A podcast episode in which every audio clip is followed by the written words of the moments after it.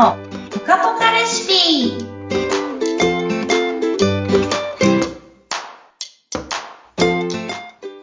皆さんこんにちは。ライフデザインアカデミーの小野美香です。インタビュアーの高須幸子です。小野さんよろしくお願いします。はい、よろしくお願いします。はい、もう12月もね、あっという間に過ぎて、いよいよクリスマス直前という風になりましたけれども。今年はね、日曜日がクリスマスイブということで、うん、家族でね、過ごせる方も多いのではないかなという年ですね。そうですね。今日はそんなクリスマスにちなんだお話を聞かせていただけるんですよね。あはい。まあ、あの、はい私実家があの、教会でございますので、はい。クリスマスはですね、毎年やっぱりこう、お祭りというか、盛大に、うんうんね、クリスマスの礼拝というものを、えーやっているんですね。うん、もうとても大事な日なんですね、やっぱりね。そうですね。で、うんあの、一般の方も教会に、あの、足を運ぶことができる、まあ、あの、まあ、いつでも来れるんですけど、なんかきっかけの日でもあってですね、毎はい。年、えー24日は、あの、実家の教会も賑わっていてですね、うんまあ、うんそういうタイプで、あのーお話をよくするエピソードみたいなのがあるので、今日はね、それをお話しできたらいいかなと思っています。はい、ぜひお願いします。ちょうど本当にもう今直前ですもんね。そうですね。で、今多うん分その24日に合わせて、うんえーサンタクロースのね、手配をしている大人の方も多いんじゃないかなと思うんですけども、はい。あの、高さのお家はもう、あの、手配は、はい、世界の方は済んでおります。はい。で、あの別に私たち誰に教わるわけでもないのに、うん。子供を持ったら、サンタクロースが始まるじゃないですか。はい。はい。あれって、なんでなんだろうって、思っ、考えたことってあります？いや、ないですね。なんかもう、プレゼントあげるもの、サンタクロースがいるんだよっていうことを、こううんお話しして、この2ヶ月ぐらいは何か悪いことしたら、サンタさんが見てるよって言ってました。なるほど、なるほど。はい。まあもちろんね、いろんな、こう、捉え方を、あの、うんそのサンタクロースに対してしているご家庭もあると思うんですけれども、はい私たちがね、その教会というものを通して、うんえーサンタクロースというものをどういうふうに、こう、意味づけているかっていうのをですね、あの、うん毎年こういう時期にはお話を、えーしているんですね。うん。まあなかなか教会に行く機会がない方もね、いらっしゃると思うので、ぜひ今日は皆さんお聞きください。はい。えっと、実は、えーサンタクロースというものの存在を通して、えー大人たちはですね、子供たちの心の中に、えー見えないものを信じるというですね、力を育ててるんだ。うーん。つって、見たことないじゃないですか。そうですよね。はい。うん。でも、いると。うん。で、サンタさんが来るって言うとすごくワクワクしたりとか、うん、全然見たことも聞いたことも、ね、触れたこともないのに、なんかこう、それを信じてワクワクして、うん。振り数えてその日を待つみたいなことを、まあ子供たちってしますよね。うんそうですね。で、まあ、皆さんのご家庭がね、いつ、その、あのー正体を明かすのかっていうのは、そのご家庭によって違うと思うんです。うん。はい。でもその時が来るまでは、ねえ、サンタさんが来るねって一緒になって、ねえ、もうある種、こう、親だけじゃなく、おじいちゃんもおばあちゃんも、近所の人たちもみんなグルになって、うん、うん。サンタをやるじゃないですか。そうですよね。いるんだよっていうことをね、子供たちに伝えますよね。そうだからなんか隣のね、お家の人に頼んで、ベランダからその日侵入してきてもらって、プレゼントを置いてもらうとか、なんかいろんなことをみんなで考えてやったりする、うん。しますよね。うん。でそれそうですね。あの、サプライズとかプレゼントでは、あの、もちろんやってることはそれでもいいんですけど、うん。あそれをすることで子供たちに、あの、何もなくても、やっぱりこう、信じる。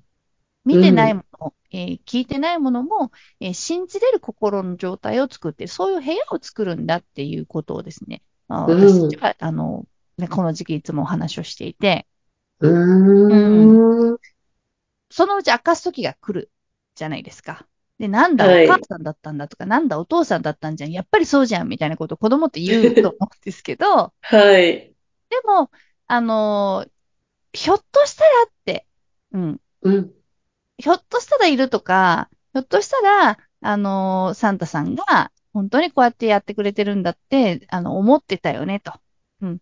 そのひょっとしたらそうなんじゃないかっていうのって、すごく大事な心の、そのあり方で、うん。だ見えてない、見えてないものでも、あの、本当はあるのかもしれないとか、うん。本当はそういう見えてないものが、やっぱ自分たちのために見えてないところで何かをしてくれているのかもしれないとか、うん。そういうことを、そういう心を育てて欲しかったんだよみたいなことを話してあげてほしいと。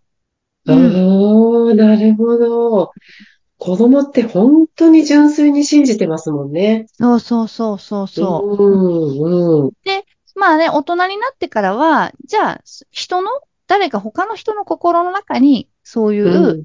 えー見えないけれども信じられるっていうような心を育ててあげられるような大人になるっていうことを、うん。ねあの、親が正体を明かした後は、あの、そっちにステップアップしてほしい。だからうちも、あの、上の子たちはもう大きいんですよ。